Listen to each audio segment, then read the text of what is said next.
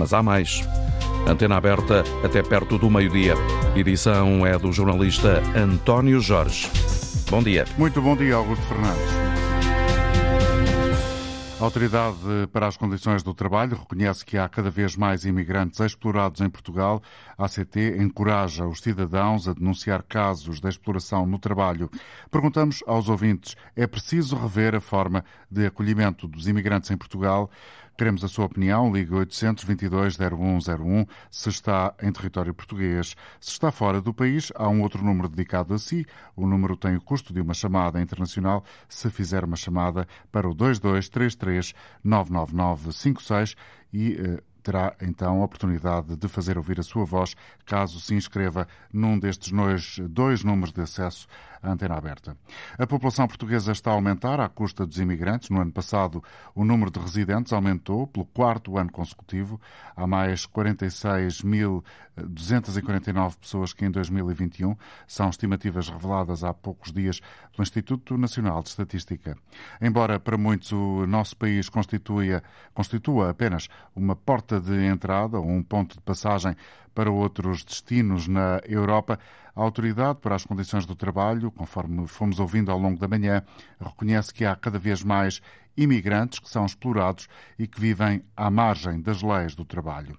Há problemas semelhantes àqueles que eh, ficamos a conhecer em Odmira e há problemas semelhantes em todo o país, foi o que disse a Antena 1, a inspetora-geral da Autoridade para as Condições do Trabalho, Maria Fernanda Campos, admite que há cada vez mais imigrantes explorados em Portugal. Oriana Barcelos. O recurso à mão de obra imigrante precária, sem condições laborais, é um problema prioritário, diz a ACT, a Autoridade para as Condições do Trabalho, que registra cada vez mais casos no país. Tem-se agudizado por vários fatores, nomeadamente por, eh, por Portugal carece cada vez de, mais de mão de obra, porque a agricultura se tem tornado uh, cada vez mais intensiva, a que se juntam também aqui eh, fatores que têm a ver com as alterações climáticas, que fazem com que populações de sítios mais pobres do globo eh, transitem à procura de melhor vida. Maria Fernanda Campos, as atenções, diz a inspetora-geral da ACT, continuam centradas em Odmira, mas de norte a sul do país são detectadas infrações a não declaração desses trabalhadores, ou então contrato que não está regular com a entidade empregadora, muitas vezes desconhecem toda a entidade empregadora, uh, o não cumprimento relativamente à organização de horários de trabalho e períodos de descanso e ainda aspectos relacionados com a segurança e saúde no trabalho. Queixas que quase nunca vêm dos trabalhadores e por isso, diz Maria Fernanda Campos, todos têm de estar atentos participe a autarquia, ao município, uh, participe uh, a, a uma associação, participa a ACT, qualquer das entidades que receba tem o dever legal de encaminhar para quem é competente uh, no assunto. Trabalho imigrante precário em Portugal. A ACT reconhece cada vez maior preocupação com o problema, mas continua a registrar infrações em todo o país. E esta manhã, a Autoridade para as Condições do Trabalho está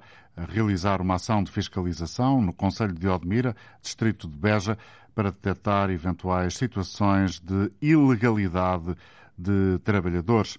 São cerca de 20 os inspectores da ACT que estão a participar nesta ação conjunta com o Alto Comissariado para as Migrações, serviços de fiscalização do Instituto de Segurança Social e também da GNR, numa herdade, numa empresa chamada Amazing Promise, que tem cerca de 300 trabalhadores. Bom dia, Carla Cardoso, Presidente do Sindicato dos Inspectores do eh, Trabalho. Obrigado por estar connosco esta manhã também eh, neste programa.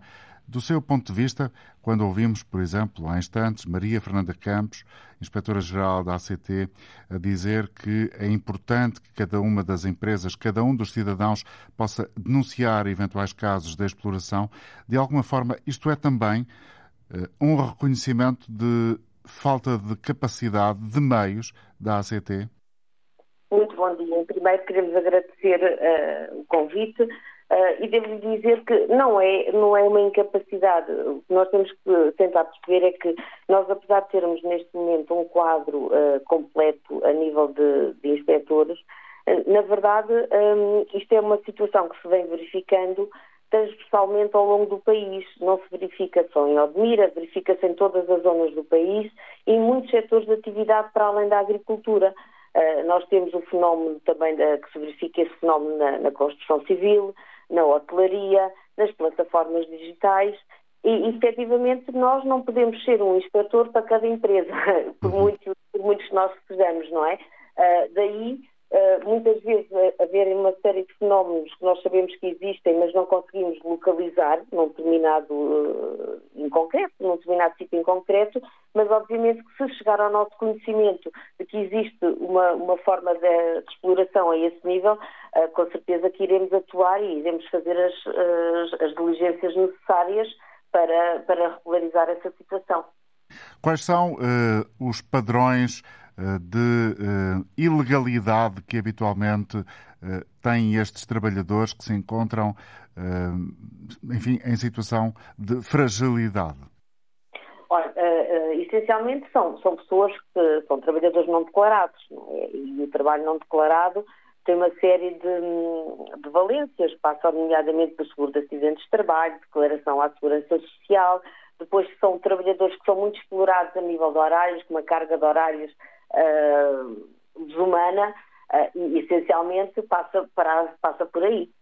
E, e, às vezes trabalhadores clandestinos em, em, em Portugal uh, e claro que muitas vezes, ou na maioria das vezes, também tem reflexos no pagamento da retribuição. Já ouvimos esta manhã na rádio, ainda aconteceu há cerca de 16 minutos, no noticiário às 11 horas da manhã, a ideia, a denúncia da ideia de que muitas vezes estas empresas são eh, alvo de ações de fiscalização da ACT e outras entidades, outras autoridades, mas que, eh, passado pouco tempo, eh, a situação está praticamente igual, ou seja, pouca coisa muda. Concorda? vamos ver, nós não podemos estar sempre, não pode existir um inspetor de polícia em cada local de trabalho, não é?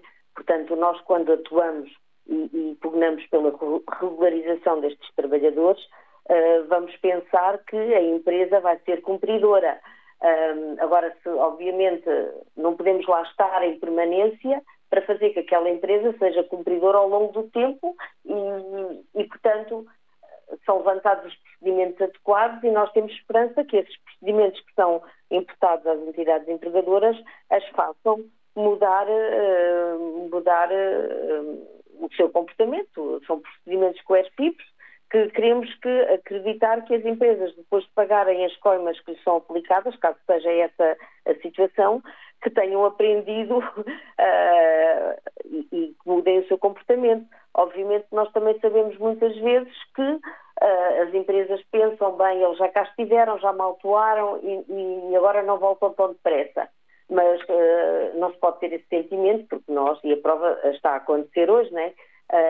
Nós voltamos com alguma periodicidade a empresas que estão sinalizadas pelo facto de serem frequentemente de, de serem empresas que têm este comportamento frequente e, portanto, uh, carecem de algum acompanhamento e nós temos empresas que estão sinalizadas com, com, com essa necessidade. Contudo, também lhe digo, uh, e volto a dizer, que sendo esta situação transversal a todo o país e sendo uma situação transversal a todos os setores económicos, não podemos estar uh, em permanência em determinados locais, não é? Porque existe todo um, um outro uh, outras situações para averiguar, um universo de grandes situações para, para averiguar. Há para, áreas do país. e, para além dos, para além dos estrangeiros, não é? Nós, nós, não, nós não temos só a situação do, do, do trabalho migrante, não é? Nós temos a situação dos trabalhadores portugueses uh, e que também nos compete a nós fiscalizar e, e zelar pela sua, pelo seu enquadramento uh, laboral.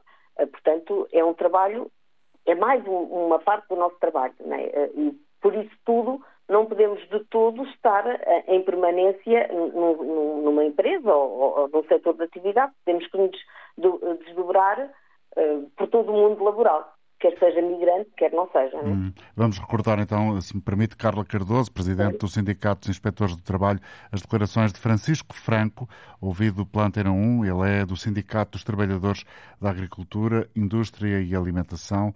E a propósito disto que estamos a falar agora, neste momento, ou seja, as fiscalizações da ACT, Francisco Franco considera que elas têm uh, adiantado pouco, têm servido para quase nada. Tem acontecido todo o Conselho de Milha e todo o Alentejo. Uh, normalmente herdades ou empresas que são fiscalizadas para a ACT, passado um pouco tempo depois, ou algum tempo depois, voltam a cair no mesmo esquema de infração. A gente temos situações alarmantes é que a ACT atuou e passado vários meses a situação volta a ser a mesma devido à, à falta de mão de obra que existe e que faz com que as empresas também caiam nestes, nestes ciclos viciosos.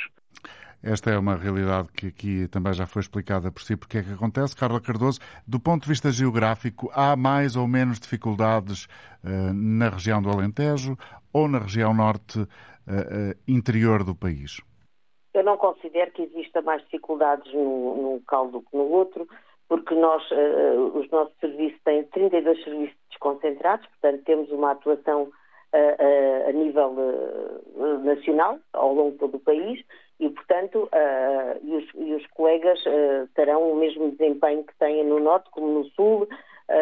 pronto, agora temos efetivamente, por exemplo, esta questão da agricultura, verifica-se mais no, no, no Sul, mas posso lhe dizer que se calhar em Lisboa verifica-se mais com, com, os operadores, de, os, os, motoristas da Uber, uh, aquelas, uh, os, os, os, trabalhadores que fazem aquelas entregas uh, né, de, dos pedidos.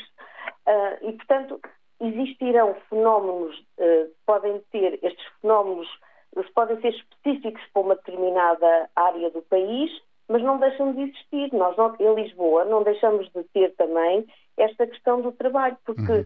nós temos, por exemplo, uh, como eu estava a dizer, nas plataformas digitais, temos na restauração, temos na agricultura, e, e se calhar no Sul existe mais a, a, a, a peço desculpa, a hotelaria, no Sul teremos com certeza mais fenómenos destes uh, na agricultura, se calhar se formos para o, para, o, para o, Sul, para o Algarve, teremos mais uh, em concreto na restauração. Portanto, nós temos este fenómeno espalhado pelo país, Uh, e, e, obviamente, há setores de atividade que serão mais propícios a, a, a, esta, a esta, situação, consoante a, sua atividade para aquela zona. Mas não se pode dizer que isto está, uh, que é uma situação uh, que esteja só a verificar-se em Odmira, Uh, ou, ou na, na, naquela zona do Alentejo, mas será nacional. No início do ano 2021, portanto parece que não, mas já lá vai algum tempo, o sindicato queixava-se de falta de planeamento a longo prazo por parte da ACT. Esta realidade mudou? Já não é isso que sucede agora?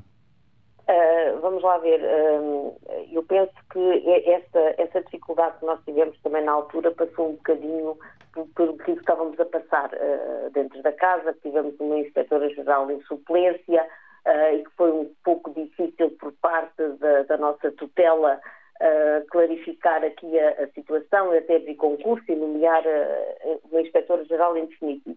Obviamente, nós sempre dissemos isso, isso criava constrangimento para a organização da própria casa. Uh, agora as coisas já, estão, já têm um quadro estável, a direção da ACT já tem um quadro estável e tenta, obviamente, que chegar a, a, a todos estes fenómenos, uh, obviamente, e volto-lhe a dizer, uh, nós não podemos estar uh, um inspetor em cada local de trabalho. Sim, de acordo. É? Carla Cardoso, temos... para, para concluir uh, a sua passagem por este programa, que muito agradeço mais uma vez, Sim. gostava que me uh, tentasse transmitir aquela que é, eventualmente, a vossa experiência no terreno à medida em que Portugal vai recebendo cada vez mais mão de obra estrangeira, imigrantes que vêm muitas vezes em situação muitíssimo frágil e para trabalhos eh, duros e em condições de vida difíceis em, em território português, eh, este, este contexto que acabo de descrever, do vosso ponto de vista e tendo em conta a vossa experiência no terreno, aumenta uh, uh, o sentimento de xenofobia? Não diria isso, eu não diria isso. Isso são fenómenos, eh, não diria que são de, de que vão aumentar o sentimento de xenofobia. Uh, podem haver algumas situações pontuais e residuais, não diria isso. Agora, uh, aquilo que eu penso que seja mesmo necessário neste momento para se fazer uma, uma ação mais concertada é um enquadramento com as outras entidades. Uh, polícia, CF. Mas isso não acontece? Não tenho conhecimento que existe. Eu dou-lhe um caso, por exemplo, um, um, um exemplo. Uh, nós temos os motoristas, de, por exemplo, do Uber. Uh, uh, os Ubers agora já estão Dos a ter... veículos descaracterizados sim, que fazem sim, viagens de passageiros. Sim, exatamente. já existem imensos migrantes a conduzir esses veículos. E, e nós temos... há, aqui uma, há uma coisa aqui que é caricata e, e que, se nós pensarmos bem, explica logo o facto de não existir um enquadramento das várias entidades. Tanto quanto isto são estes, estes migrantes são essencialmente trabalhadores vindos fora da União Europeia, certo? Uh, que muitas vezes não sabem falar português, uh, que é um português muito, uh, muito rudimentar, não é? É só quase o sim e o não. Estes trabalhadores tiveram que fazer um exame por causa da carta de condução. Tanto quanto eu sei, para se tirar a carta de condução em Portugal é necessário fazer, é, é necessário falar português. Agora, eu pergunto-me é, o que é que o IMT tem feito para fiscalizar, por exemplo, a carta de condução que é emitida uh, a, estes, a estes migrantes que não falam português. Por aqui se vê já uma falta de. É um exemplo de uma falta de articulação entre as várias entidades. Porque se houvesse efetivamente uma articulação, por exemplo, neste caso, entre o IMT, entre o CEF, a polícia, que, que até pode fazer uh, aquelas paragens de, para identificar os condutores. Isto, isto só vai fazer criar cada vez mais mercados paralelos, porque estes trabalhadores têm que estar registados em, em, em plataformas e que muitas vezes estas plataformas não estão registadas em nome dele, é de alguém que, que está a dar o nome e depois cria-se aqui uma série de mercados Uh, Paralelos, sim. E isso é muito comum encontrar-se, efetivamente, não só nos carros que fazem transporte de passageiros, mas também nas entregas, como já aqui mencionou. Muito obrigado pela sua colaboração, Carla Cardoso. Um bom dia. Presidente do Sindicato dos Inspectores de Trabalho. Vamos ouvir agora quem se inscreveu para estar connosco esta manhã. Para já, duas opiniões. De imediato, Gustavo Pinto, em Odivelas. Bom dia. Bom dia. Como vai, Sr. António Jorge? Muito bem, bem, muito obrigado. Diga-me então o que é que o traz bem. a este programa, qual é o seu pensamento principal que gostaria de partilhar com, com todos aqueles que estão a ouvir a rádio? Oh, exatamente, também para as pessoas que, como eu, normalmente a minha rádio é antena, ou seja, a minha, o, o canal que eu ouço de, de, de telefonia é antena 1. Queria dizer, e aproveitando o que disse a Dona Carla Cardoso, uh, também existe a Bolt, a Bolt que nem sabem dizer um bom dia, nem um sim, nem um não. Também eu, eu ia fazer um mail para o IMTT, que já telefonei e pediram um mail dei dele, porque por necessidade e até dada a idade que o senhor sabe que eu tenho, Uh, lamento, e às vezes que me desloco, eu tenho um carro à porta, porque infelizmente vivo com, com um cão, quero perdoar esta introdução, mas penso ser rápido, uh, e nem sequer posso conduzi-lo porque tenho uma prótese total num joelho e há bem pouco tempo tiraram-me três seringas de líquido do joelho direito, que o médico se recusa a ser operado, visto que eu também sou coração, babá, babá, babá. Ora bem, concretamente, a Bolt tem, efetivamente, essa tal plataforma igual à Uber, mas não tem um único português a conduzir. E ganham, uh, indo para onde querem, que eles têm os trajetos que pretendem, e se dão como estimativa, que é uma competição que eles têm com a Uber. Pronto, isto não estamos a falar nisso, estamos a falar da imigração, mas efetivamente era o que eu ia perguntar. Não existe fiscalizações dos serviços, não há é, inspectores suficientes ao país onde estamos inseridos, porque eu ainda sou do tempo dos refugiados húngaros, bem imagino.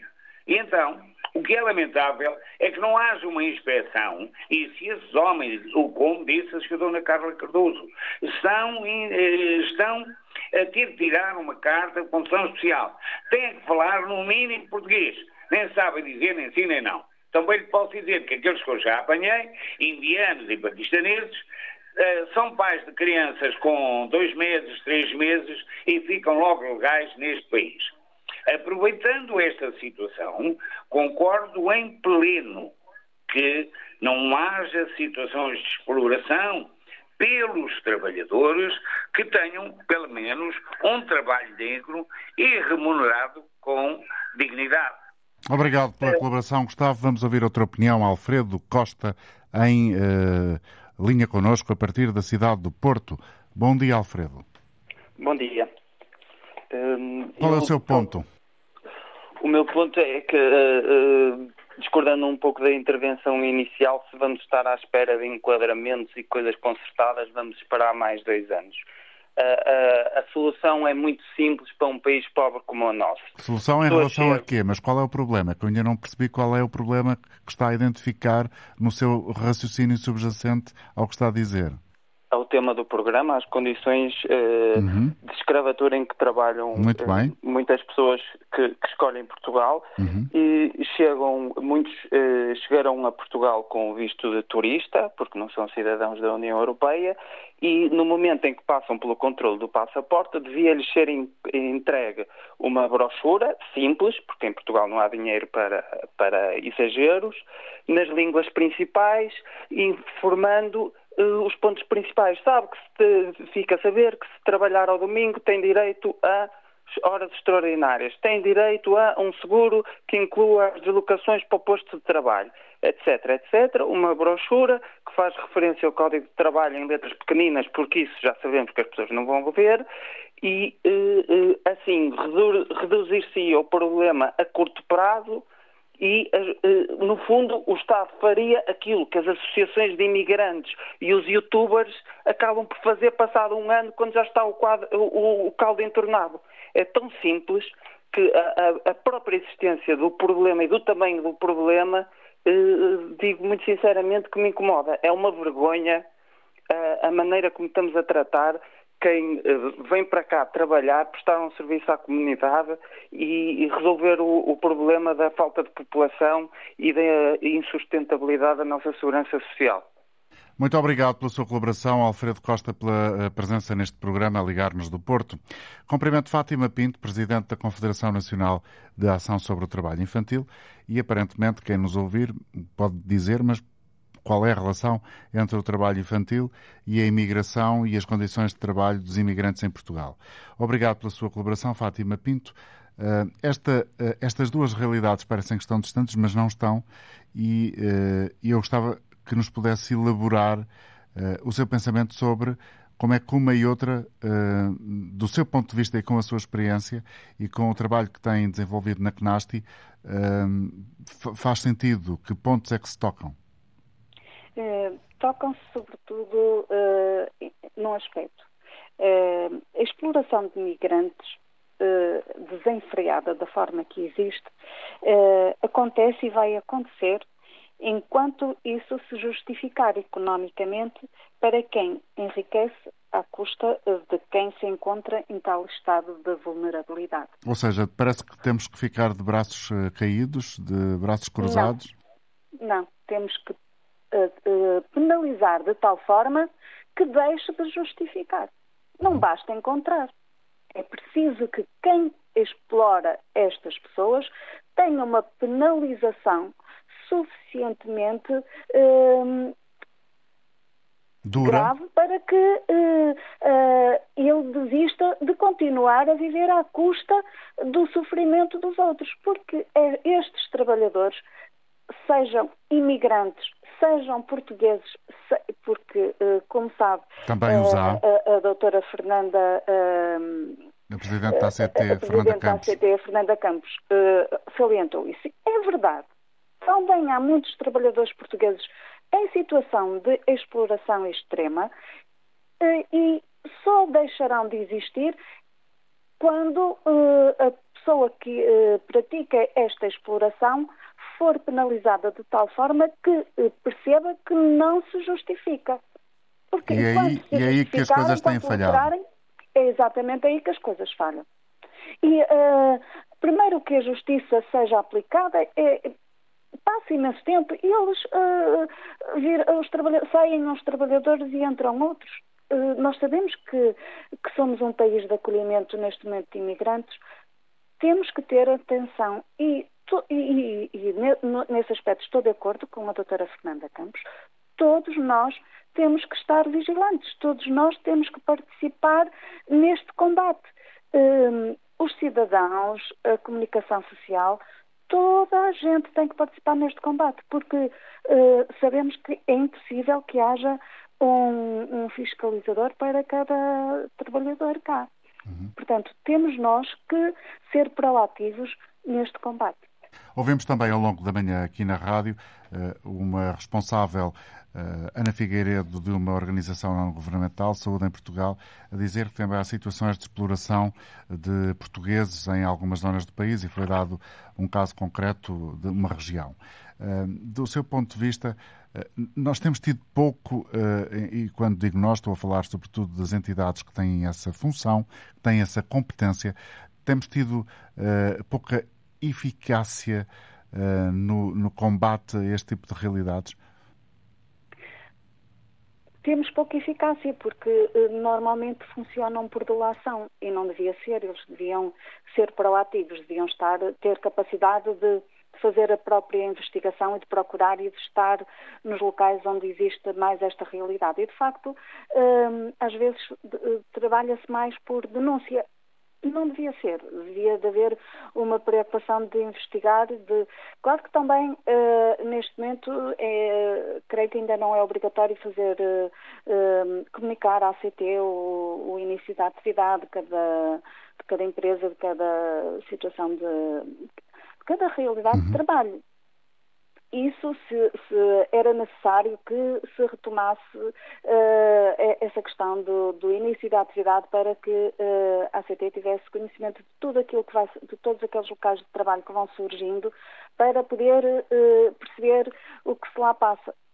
Não sabendo, fica-se muito limitado na ação de, de, de investigação e desta proatividade que devia de existir e muitas vezes não existe porque espera apenas que haja denúncias. Portanto, admite, eh, como eh, qualquer pessoa razoável, em função daquilo que está a dizer, que existam muitas outras situações que, pura e simplesmente, não são ainda conhecidas porque não foram denunciadas.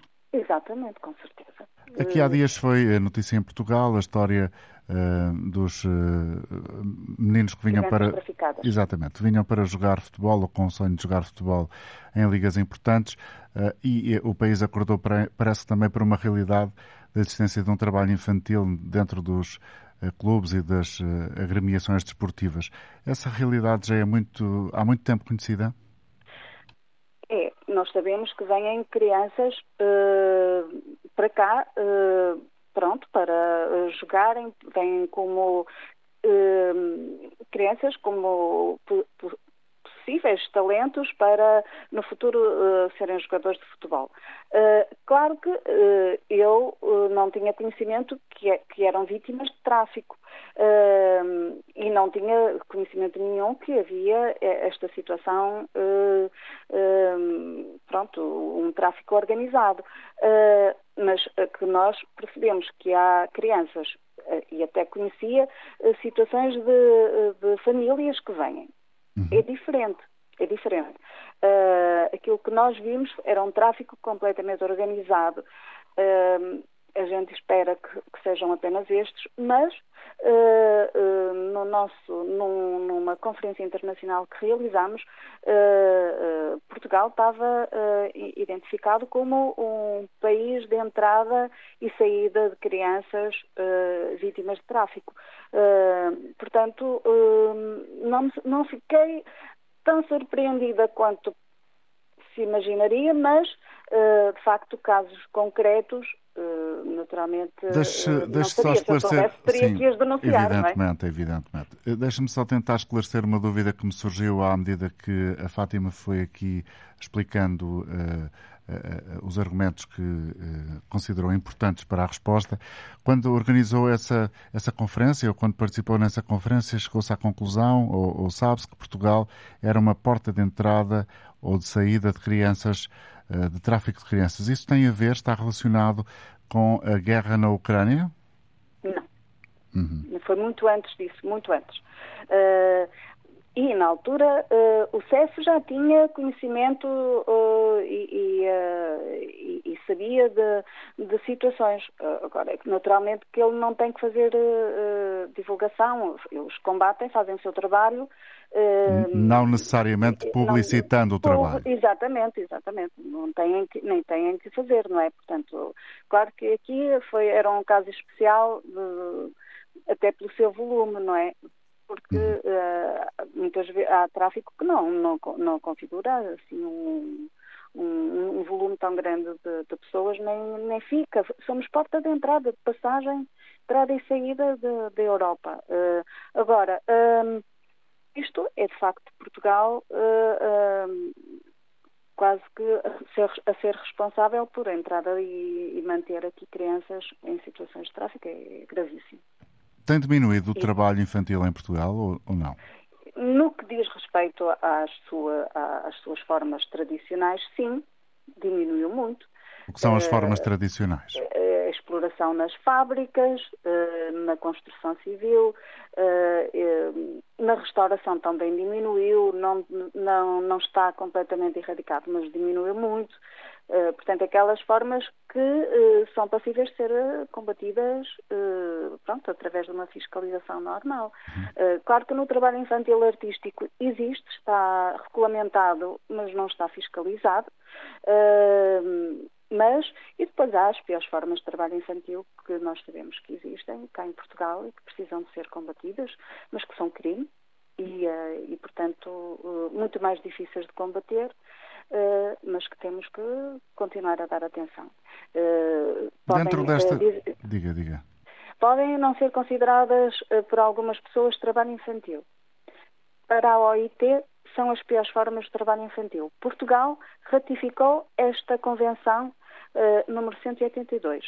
Logo, se não transpôs para a sua legislação, do, para a legislação do país, está em falta tem obrigação de ratificar e de procurar fazê-la cumprir.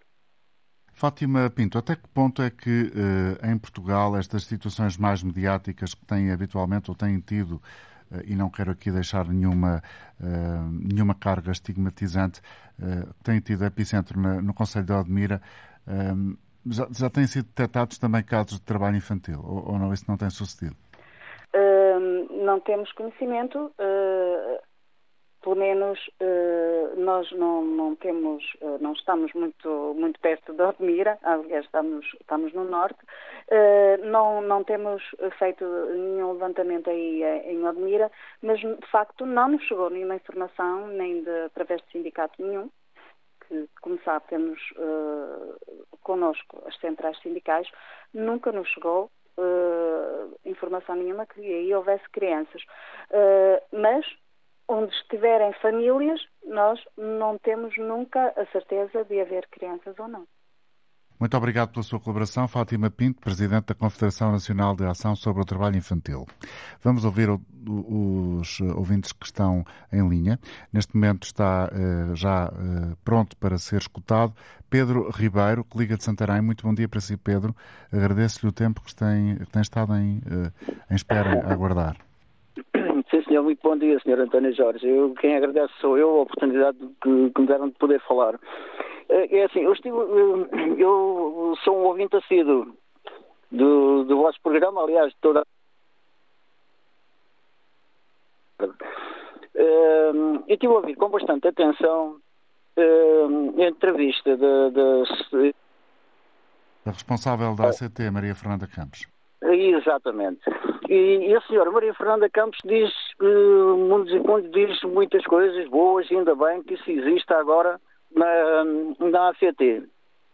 Acontece que eu tenho, eu senti-me na obrigação, eu, é a primeira vez que eu falo para o vosso programa, e agradeço a oportunidade mais uma vez, uh, mas tenho que reportar um caso que remonta a 2017, que é o seguinte, eu eu sou um técnico de fibra de vidro que, entretanto, fiquei desempregado em 2017 e fui convidado a trabalhar numa petrolífera uh, daqui da zona, aqui dos arredores de Santarém. Uh, acontece que no, entrei por volta de abril, maio, mais ou menos, e quando chegámos à altura do Natal, aliás, foi-me prometido um contrato que nunca foi feito. Uh, chegamos por volta do Natal, tivemos o almoço e tal, o habitual almoço de Natal, e foi-me oferecido, deram-me 20 euros e, e pagaram-me o almoço. Uh, no ano seguinte, e sempre, sempre, sempre, sempre a perguntar pelo tal contrato. No ano seguinte, uh, já, isto já em 2018, ainda antes da pandemia, uh, mas as coisas não estavam a correr muito bem lá na firma e, eu, e pronto, como foi dado foi apenas um bolo rei. É um bolo rei também eu tenho em casa. Não é? Bom, basicamente trabalhou durante mais de dois anos sem contrato. Anos, sem contrato. E quando eu, quando eu fui confrontado com essa situação, uh, dirigi-me ao ACT em Santarém. Dirigi-me ao ACT em Santarém e a resposta do ACT, e ainda bem que a doutora Maria Fernanda Campos diz que, que agora o ACT atua de, de determinadas maneiras. Estavam lá quatro senhores sentados à secretária e o que me disseram foi para eu dirigir-me à firma e ficar lá à espera que alguém entrasse para ver se chegava alguém que não estaria legal. Eu não sou, não sou estrangeiro, sou, sou de Lagos, vivo em Santarém já há uns anos, estou casado aqui com uma senhora de Santarém. Uh, não, não sou estrangeiro, mas pronto, mas senti-me prejudicado também nesse, nessa, nessa situação e na atuação do ACT. O que, a resposta do ACT foi: então o senhor vá lá à porta e assim que entrar alguém que você veja que não pertence à firma, você liga-nos e nós vamos lá ter. Então porquê que os senhores não foram logo lá investigar, senhor, senhor António Jorge? Fica a pergunta, fica a pergunta, Pedro. Muito obrigado pela sua colaboração. Vamos ouvir Vasco Alves em Portimão. Bom dia para si, Vasco. Bom dia. Bom dia. Agradeço a oportunidade de estar a falar e o que eu tenho a dizer é que trabalhei já há vários anos na, nas estufas, ali da zona de Odmira, e o que eu vi lá é que o, o dono de terreno, o que está a fazer a, a produção, ele próprio pretende mais uh, mão de obra estrangeira, porque é uma obra, uma mão de obra mais rápida e menos valiosa. E até mesmo quando. Menos valiosa mão... é capaz de não ser a expressão certa. Imagino que o que queria dizer era mais barata. A mais paga barata. menos mais, mais barata e que até mesmo como depois a organização dentro de, de, trabalho das equipas, supervisores e tudo mais, existem dentro dos supervisores, eles próprios fazem as equipas todas. Uh, Bangladesh, indianos, por aí fora. Ou seja, as estufas são organizadas por indianos, mas o dono é português ou é estrangeiro, europeu ou americano, por aí fora. E o português que quer lá ir trabalhar não é, não é, não é, não, não é aceito porque é português, simplesmente. Ou seja, essa questão de estarem a dizer que eles, coitados, que vêm para cá e que são explorados, não, não. Nós que somos de cá é que somos explorados pelos que vêm de fora. Porque aquilo é deles, não é de Portugal.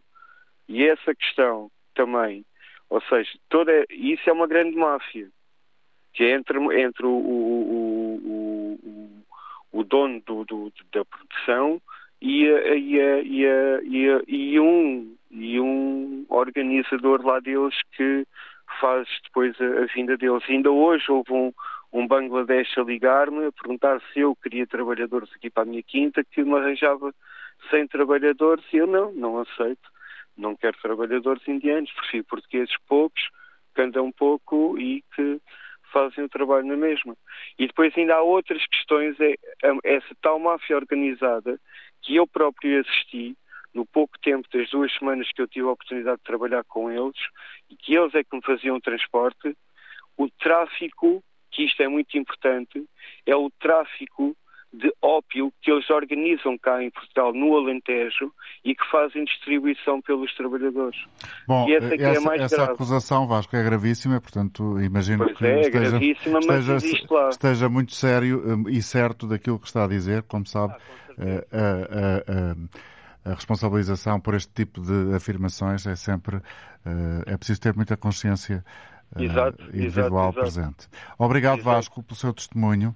Vamos seguir com claro. outra opinião, a de Marcos Oliveira. Bom dia para si. Olá, muito bom dia e obrigado pela oportunidade de, de participar. Uhum. Eu, antes de mais, quando chegou a Uber a Portugal, foi notório que havia imensos defensores da uberização da economia. Esses defensores agora calaram-se todos quando começaram a surgir os primeiros problemas. Uh, eu conheço muito bem a zona de Odmira e preocupou-me bastante ouvir a, a, senhora da ACT a dizer que não pode ter um fiscal em cada empresa, apesar de eu saber que isso é verdade. Eu, como português, quando somos fiscalizados, nós, nas estradas, no, nas nossas empresas, somos fiscalizados sempre, quer pela ACT, quer pela ASAI, de uma maneira extremamente agressiva. E devo-lhe dizer mesmo que agressivo é o termo. E então a ASAI chega ao ponto de normalmente as coimas serem passadas não por coisas básicas, ou seja, coisas de conhecimento geral, mas sim aquelas coisas que às vezes nós nem sequer sabemos. E eu faço esta introdução porque aquilo é lógico que a ACT e a ASAI não podem ter um inspetor em cada empresa, isso é lógico. Em cada esquina. Agora, é isso mesmo. Agora, há, há dois problemas neste país identificados. Um na Uber, e eu não sou mais inteligente que ninguém, mas o da Uber é dos mais fáceis de resolver. Que é, se um homem que não sabe, um homem, uma mulher que não sabe falar português, não pode tirar o curso, basta ir ver ao papelinho quem é que deu o curso ao senhor, não é? Quer dizer, se o homem não sabe falar português e tem um curso, alguém validou esse curso, alguém o carimbou. Essa pessoa tem que ser despedida porque é incompetente.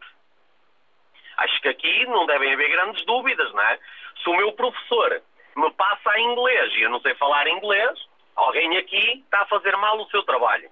Por isso, a parte do, do, do problema que tem dado muito a falar da Uber era facílimo de resolver, basta ver quem é que assinou o curso aos senhores, que não, nem português sabem falar. No caso da agricultura, eu, eu devo dizer que nós eu sou a favor da imigração. A minha mãe tem 11 irmãos, 8 foram imigrantes. Eu sou contra uma política de portas abertas de controlo zero, que é o que está a acontecer neste momento. Há vários restaurantes, por exemplo, neste momento, que eu acho que deviam ser visitados pela ASAI. Como é que alguém tem um restaurante de frente ao mar, com 100 metros quadrados, e não serve uma única refeição?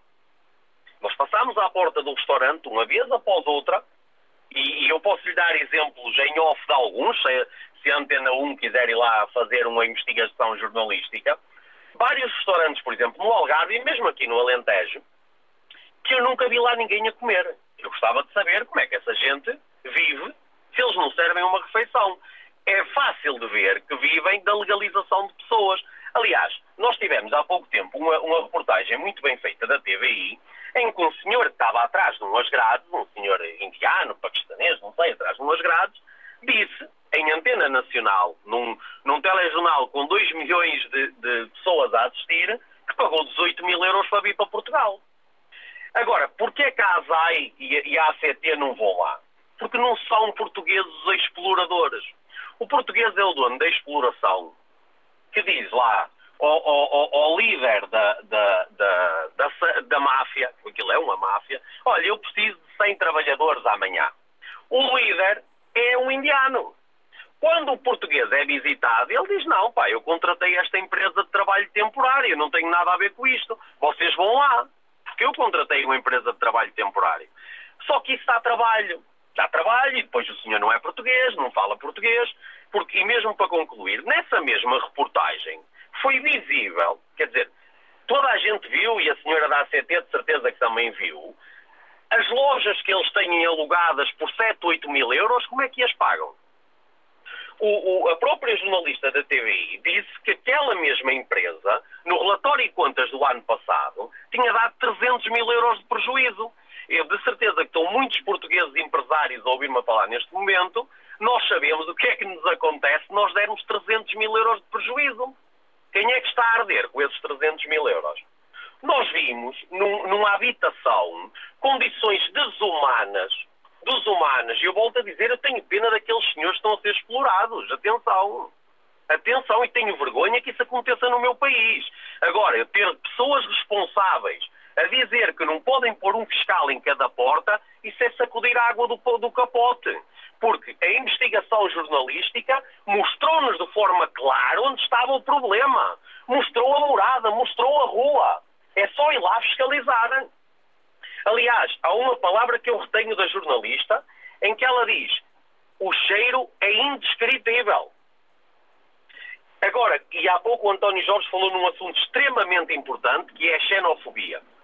Eu conheço a zona de Santo Eutónio e a zona de, de Odmira antes da invasão. É claro que há xenofobia. Eu falo com as pessoas lá. Se o senhor anda na rua e em cada 10 pessoas que você passa, 9 são indianos, com uma cultura totalmente diferente, 95% deles são homens. Por isso é que não há trabalho infantil. Há pouco havia uma senhora a dizer que não, não havia trabalho infantil. Claro que não há. Se eles não trazem mulheres e crianças, como é que vai haver trabalho infantil? Isto é, isto é básico, não é? Começa a crescer a xenofobia. Claro que tem que crescer, porque só quem lá vive é que sabe o que passa. Só quem lá está neste momento, quem viu a sua região completamente descaracterizada, completamente invadida, sem qualquer tipo de rigor, quem mora ao lado de uma casa daquelas onde o cheiro, e as palavras não são minhas, é indescritível e tem bichinhos a entrar pela sua porta porque ao lado não se limpa, é que isto é tudo muito bonito. Quando nós estamos com o ar-condicionado, como eu estou neste momento ligado, e num sítio completamente limpo. Agora, quando nós somos os vizinhos, aí o caso muda de figura. Olha, eu peço desculpa e mais uma vez muito obrigado pela oportunidade, está bem? Bom dia. Marcos, bom dia e a sua participação certamente que deixou aqui uh, muito uh, uh, a que refletir, muito que pensar para muitos que estão a seguir o programa e nós já estamos praticamente no final. Já só faltam quatro minutos para o meio-dia.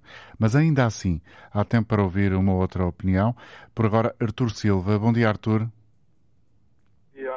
Fora, bom dia. Onde é que está, Artur, se não é inscrição? Estou, estou a passar a trofa há meia hora para passar o centro da trofa. Mas... Está, está, está, está difícil.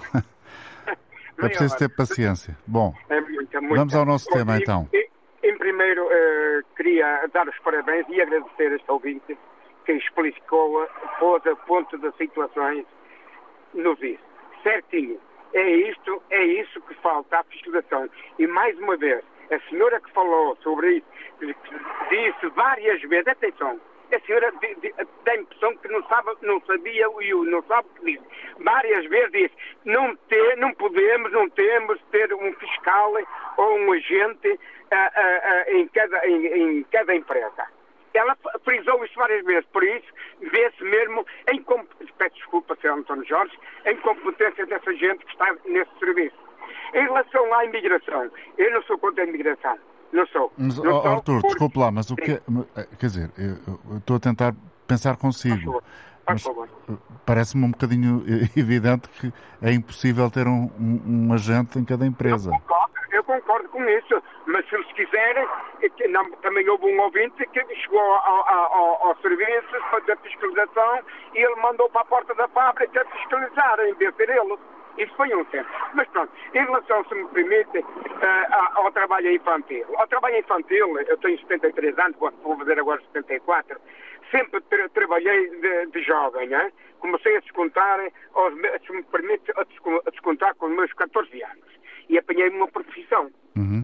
Uma profissão, portanto, aprendi uma profissão. E eu acho que deveriam, a lei, a lei devia permitir, quem quisesse estudar, permitir às entidades patronais admitir uh, jovens a uh, dos 14 anos, que não é um jovem, não é uma criança de 12, nem, nem, nem, nem, nem de 10, 14 anos.